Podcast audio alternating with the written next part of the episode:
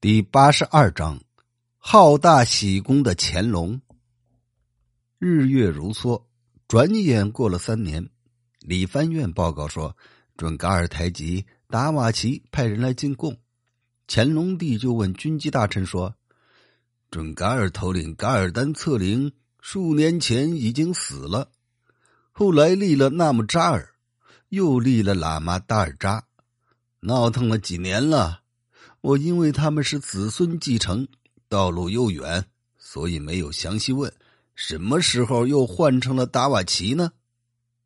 军机大臣说：“纳木扎尔系噶尔丹策灵的次子，策灵死后，纳木扎尔继位，后来因为昏庸无道，被他姐姐的丈夫给杀掉了。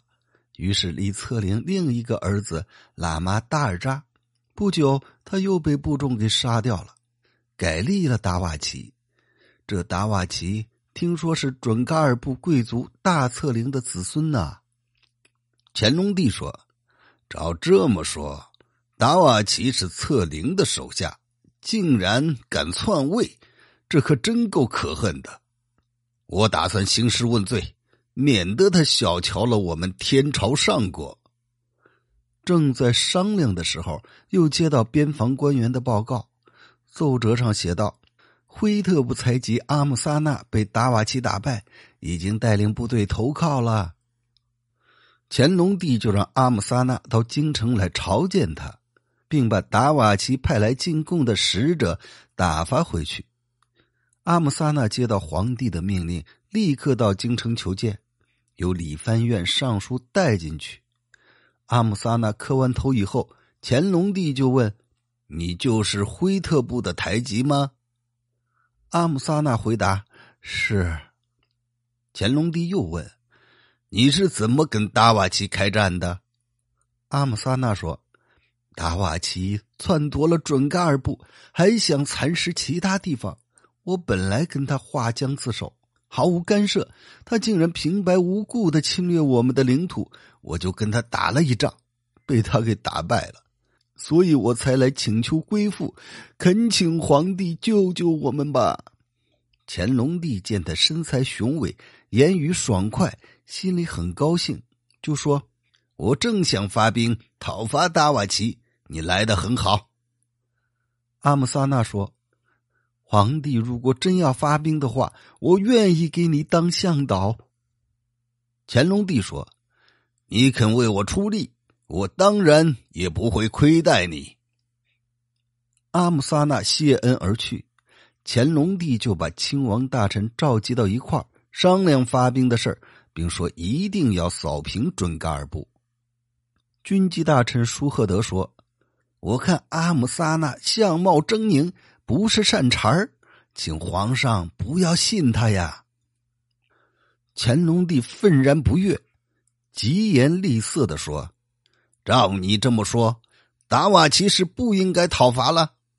舒赫德说：“达瓦齐不是不应该讨伐，但阿姆萨纳这个人，请皇上不要重用啊。”乾隆帝又严厉的说：“阿姆萨纳是土生土长的当地人，地理人情肯定都很熟悉。我不用他，难道要用你吗？”舒赫德性格刚直，还是接口说。圣上要用阿姆萨纳，就请把他的余部都迁移到关内，免得留下后患呐。乾隆帝大怒，说道：“像你这么胆小，还怎么做军机大臣？”立刻让侍卫把舒赫德给赶了出去。舒赫德叹息一声，出去了。傅恒见乾隆帝发怒，急忙上前说：“皇上英明神武。”现在正好出城准噶尔部，扫平西部边疆。乾隆帝这才渐渐的心平气和，慢慢的说：“嗯，还是你有智谋。你说是今年出兵，还是明年出兵好呢？”傅恒说：“根据我的意见，咱们今年先准备，等到明年再出发也不迟。”乾隆帝同意了。立刻下令让八旗将士操练，并封阿姆萨纳为亲王。这阿姆萨纳究竟是什么样的人？咱们说一下。阿姆萨纳是丹中的遗父子，丹中是策王的女婿，策王借着结婚的计策灭了丹中的父亲拉藏汗，丹中穷无所归，即使到准噶尔部，免不了怨恨策王，将自己的女儿改嫁给辉特部首领，只五六个月就生了一个男孩，就是阿姆萨纳。阿姆萨纳长大以后。继承了后父的位子，见准噶尔部发生内乱，就图谋吞并。他先帮助达瓦齐杀了喇嘛达尔扎，自己迁到鄂尔西斯河，胁迫杜尔波特部。达瓦齐也暗地里怀疑，大举攻打阿姆萨纳。阿姆萨纳就以投靠为幌子，想借清兵的兵力灭掉达瓦齐，自己好占据准噶尔。恰好碰到乾隆帝好大喜功，听了阿姆萨纳的话，就绝迹用兵。正好准噶尔部小策令的属下萨拉尔和达瓦齐的部将马姆特先后降清，阿姆萨纳就又催促出师。于是乾隆二十二年春，任命尚书班第为定北将军，出北路；陕甘总督永长为定西将军，出西路。北路用阿姆萨纳为前导，任命他为定边左副将军；西路用萨拉尔为前导，任命他为定边右副将军。马穆特做了北路参赞，西路参赞用内大臣额荣安。两副将军各自带领前锋先进，将军、参赞等跟着前进，浩浩荡荡，一直奔赴准噶尔。沿路经过的部落。看到两副将军的大旗，大都知道是以前的元帅，纷纷过来投靠。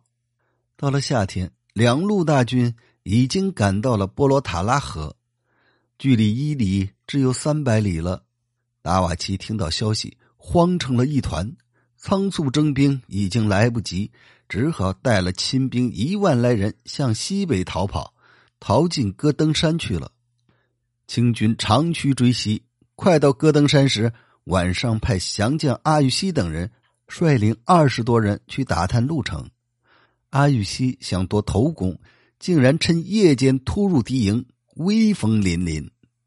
达瓦齐的部众还以为是清军一起到了呢，纷纷四散奔逃。